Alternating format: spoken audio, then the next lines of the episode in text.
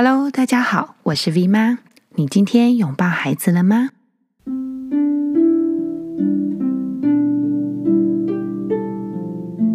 开始之前，要先跟大家说声抱歉，我们啊有好久没有更新 Podcast。嗯，前阵子呢，疗愈我们的孩子线上读书会，还有线上的小学不再哀哀叫的讲座开跑。一周两次的线上聚会，每一次都很像是要准备一场新的讲座。虽然一直期待着想要找时间准备，而且更新我们的 Podcast，但是一不小心呢，一拖就是两个多月过去了，实在是非常非常非常的抱歉。现在呢，第一梯次的线上讲座还有线上读书会已经圆满结束，我们呢就赶紧来更新 Podcast，也感谢大家的海涵哦。另外，新一梯次的疗愈我们的孩子线上读书会，还有小学不再哀哀叫线上讲座也已经开放报名喽。如果有需要的朋友，欢迎参考资讯栏的链接。此外呢，我们呢也会在十二月的十六号和十八号举办两场的薇琪夫人线上见面会。如果您有任何的教养的问题，欢迎您报名，我们将会在线上面对面的直接一起讨论对您孩子重要的大事。那我们就继续来一起阅读《简单父母经》。如果大家有书的话，赶紧把书挖出来。很抱歉哦，真的是两个多月没有一起阅读。我们上次呢一起阅读的呢是在八月二十七号的时候，然后那一次呢我们讲的是 B 十五哦，我们在讲的是如何整理或是如何选择孩子需要的玩具。那这一次呢，跟呃之前就是《简单父母经》，他在里面所提到的哪一个东西不要不要的玩具，孩子不需要的玩具，很、有很大的不同。他是用孩子游戏的本质来呃建议大家，所以他不是建议东西本身，而是建议那个游戏的核心精神本身有关系哦。那他有提到，其实重要的不是注重东西本身，而是注重在玩游戏过程当中的体验。好，那我们上一次呢，在 B 十五这个呃节目里头，我们有提到两个，一个呢就是让孩子有可以尝试错误的机会，他们在错。然后又尝试，又犯错，又尝试的过程当中，持续的发展好奇心、注意力、毅力，还有意志力等等这些种子。第二呢，就是有关触摸这件事，可以让孩子在玩的时候运用他们所有的感官，而触摸呢，事实上是用最多的感官。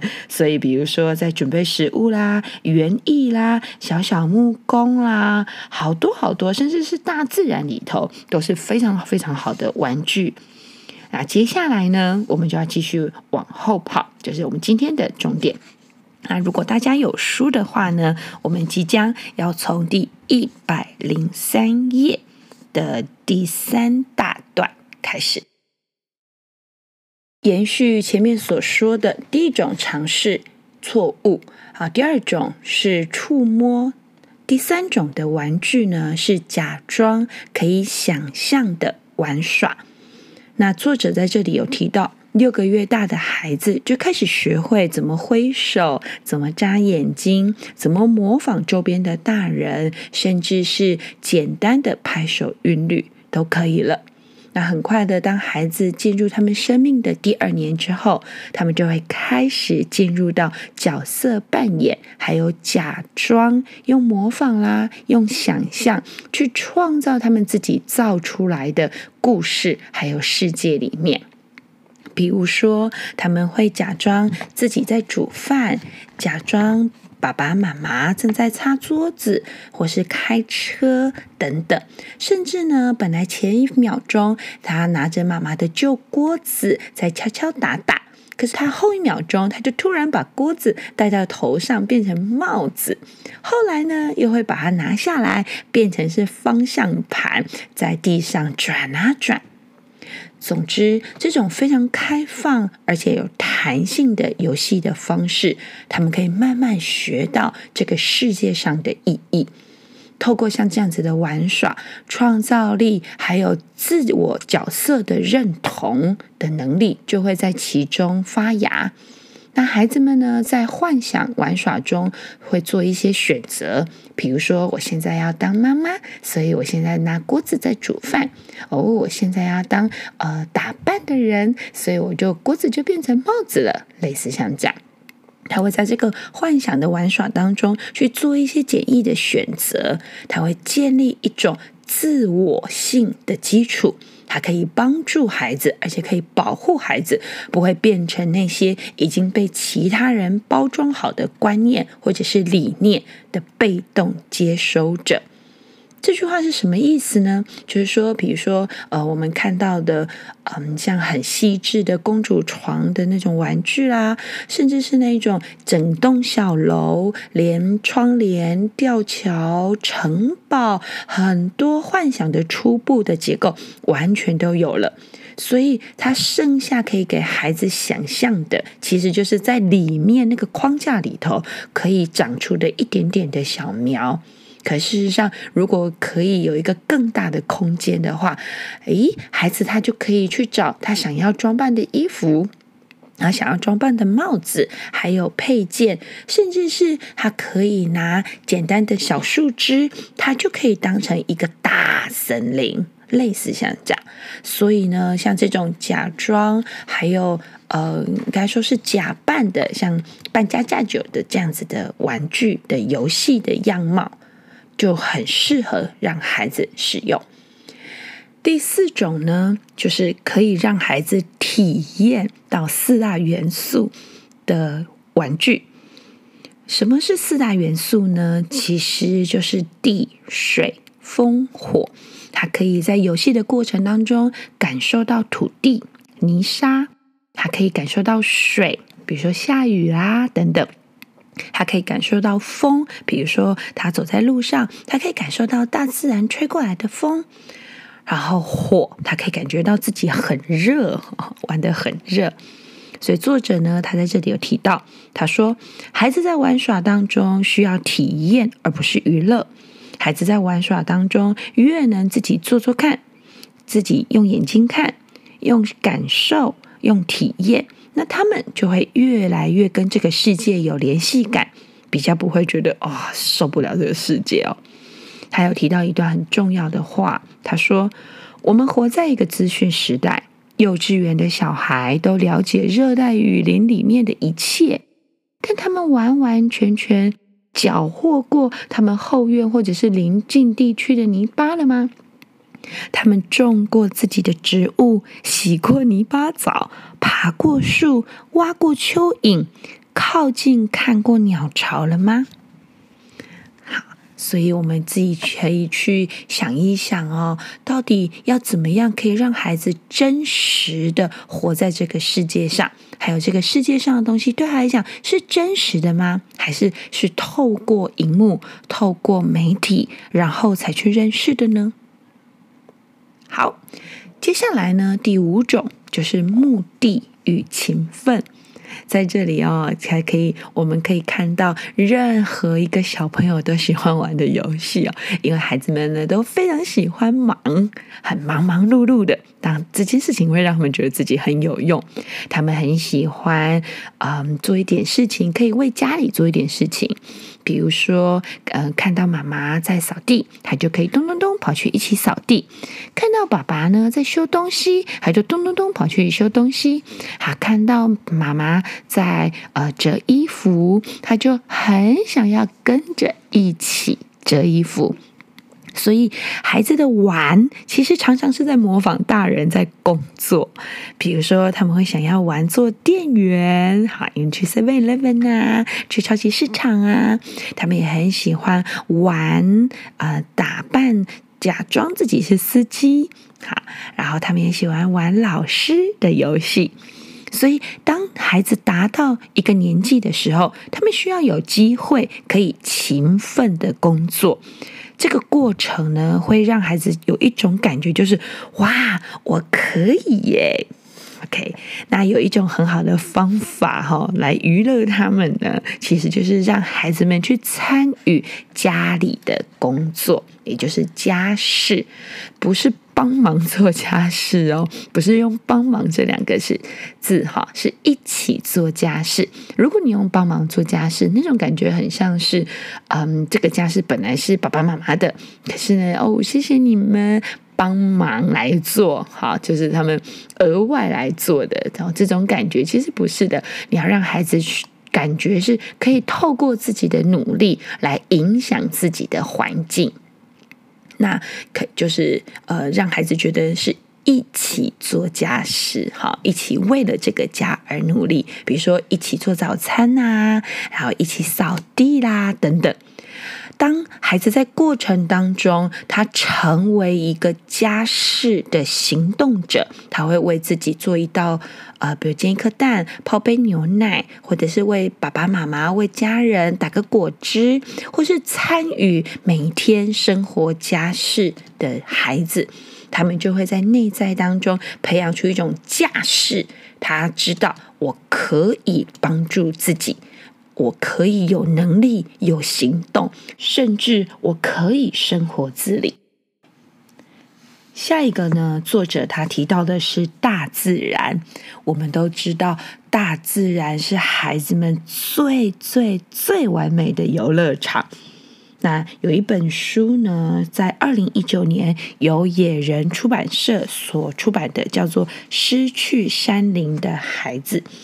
这本书呢，它有提到非常的多的故事，而且它用非常科学的理论来强调大自然在孩子生活中的重要性。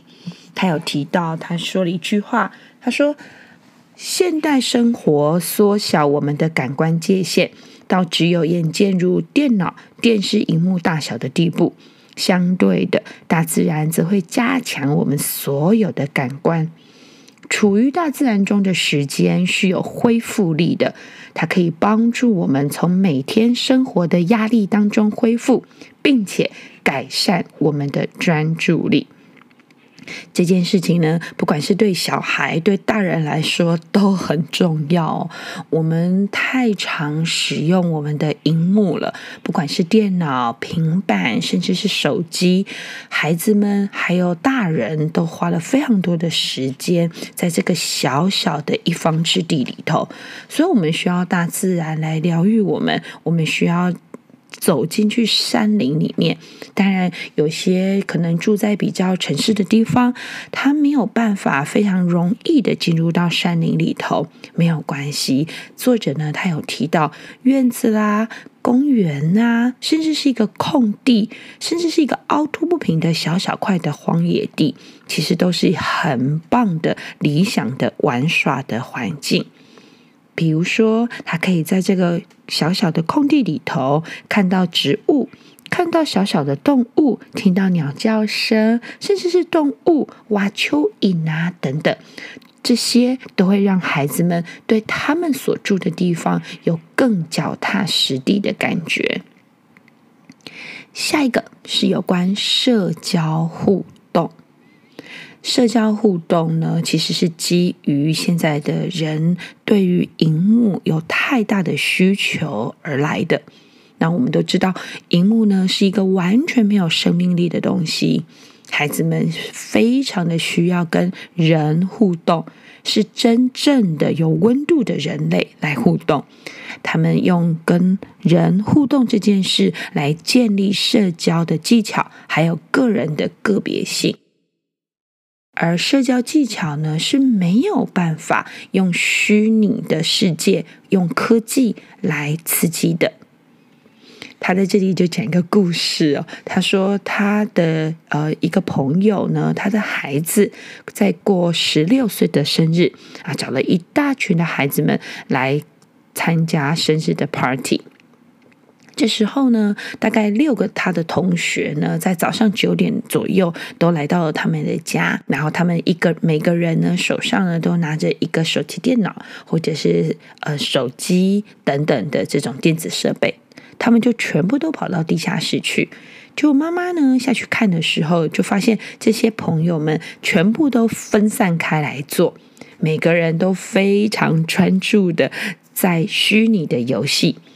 很有趣的是，他们似乎很喜欢一起在房子里面，但是所有的眼睛还有谈话都是直直向前，对着不同的机器。那作者会在《简单父母经》里头的第六章谈到更多有关荧幕跟科技的事情。我们现在都知道，荧幕啊、三 C 啊等等这些小玩意。是没有办法从孩子的生活中完全的呃赶走了，甚至像我们在坐公车的时候，哇，也有那种前面的位置，然后或者像计程车啊也是哦，还有那种前面的小小的荧幕哦，所以这些孩子已经都非常的习惯了，但是我们要注意平衡这件事情。我们要知道，快乐与成功的最主要预测指标，其实是我们与其他人相处的能力。我们需要让孩子们在社会化的过程当中，用数以年计的练习、假装、角色扮演、学习，还有修正行为。比如说他，他嗯犯错了，然后他知道，诶，他自己哪里是需要改进的，等等。而这些都是在真实的玩耍当中产生的。我们呢，应该都有注意过，所有的小婴儿就像磁铁一样会吸引人。从他们刚出生开始，周边的大人小孩就会用很好玩的脸上的表情来吸引他们的注意，眼神的接触、擦擦鼻子、拍拍手、按按摩等等。从他们一出生，其实就开始了与人相互作用的互动。接下来，他们就会慢慢长大啦。透过在大自然里面玩游戏，或者是他们做饼干，然后呃做家事，甚至他们开始在玩捉迷藏、荡秋千、跳房子或跳格子，甚至是角色扮演等等。这些过程其实就是在进行他们的社交互动。不过，到了六岁到九岁左右。这些孩子在玩的时候，就会想要多一点点的私密性。虽然他们还是会很想回到他们的玩具，以前小时候的游戏的基地，回来看看这里有没有变化。但是呢，他们还是会想要有一个自己比较私密的空间。到了九岁到十岁开始，孩子们真的会很想要有他们的独处的空间。比如说，在桌子的下面，或者有自己的房间等等。这时候，当然我们最好就要有一个他自己的桌子，可以让他们写功课，或是他们做手工啊，做他们自己喜欢组装的东西等等。孩子呢，慢慢长大，进入到十三岁左右，哈，他们的玩耍会反映出他们的身份感正在建构当中。因此，这个历程是越来越需要比较多的独处的空间。而十三岁到十九岁的青少年期呢，虽然情绪上还是非常的需要跟大人连接在一起，但是他们仍然需要非常稳定的独处的时间与空间。他们仍然需要亲近，但是亲近多少，则越来越由他们来做主。决定了。渐渐的呢，我们就会发现，在养育孩子的这个历程，其实就好像是大人在学会放手的过程。下一个就是运动，孩子们非常的需要动，他们需要跳，他们需要蹦，他们需要爬，然后他们需要转来转去，他们需要脚力。滚来滚去，丢球、接球，他们要知道他们的身体如何在空间当中运动。那科学呢，其实已经证明，这种叠、滚啊这样子的玩耍，会帮助我们大脑的成型，减除我们脑前叶多余的细胞、分支还有连接等等。不过科学家呢，在某些看法上面，其实仍然是有分歧跟冲突的。什么看法呢？就是玩耍在成长过程中的主要目的这件事情。比如说，他们会去探讨玩耍对神经成长跟成型是否是必须的呢？活跃的玩耍是否会帮助一个孩子练习他们在成人的时候生存所需要的运动呢？玩耍会帮助孩子发展社交跟行为上的柔软性吗？当然啦，在科学家他们还在探讨、还在想的时候，小孩的日子还是继续在过。他们会继续玩鬼抓人，他们会继续玩红绿灯，他们会继续跑、继续跳。这些过程呢，对于他们在建立平衡还有协调的部分都很重要。比如说，你看我们小时候在玩一二三木头人。我们需要训练的是听力，还有可以控自由控制身体的方式。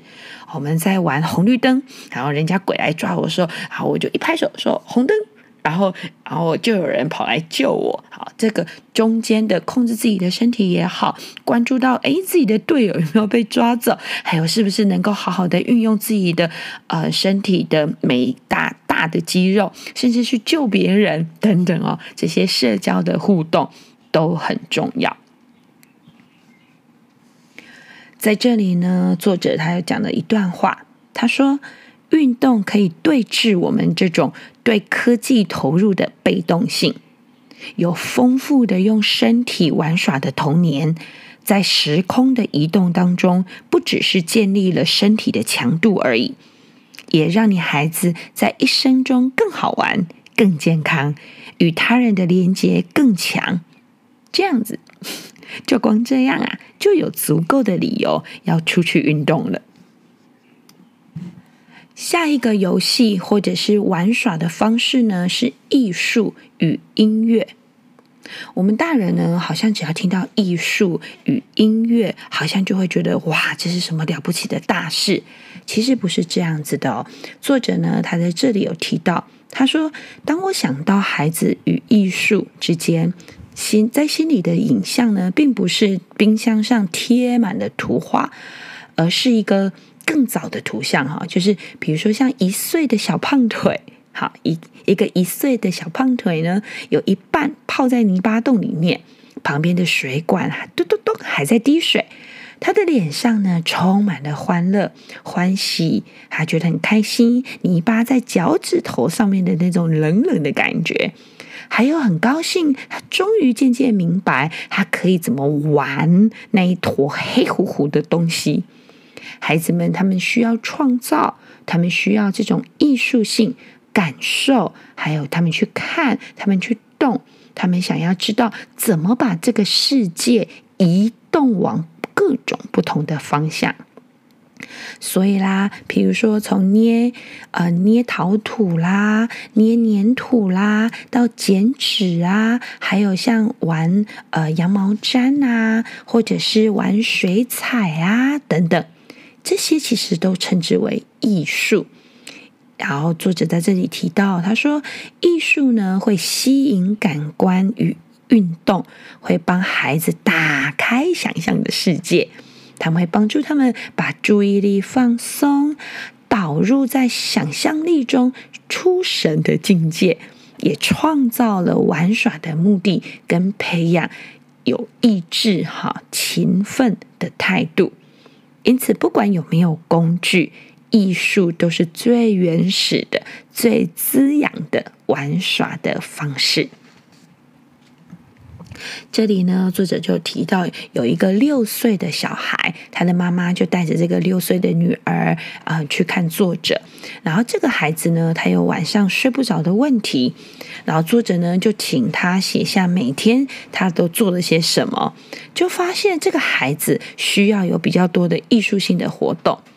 嗯，通常呢，缺乏运动是孩子晚上睡不着的原因。我们都知道他，比如说，我们都会说他放电不够。但是其实缺乏创造性的表达这件事情，也会很容易让孩子比较难睡着。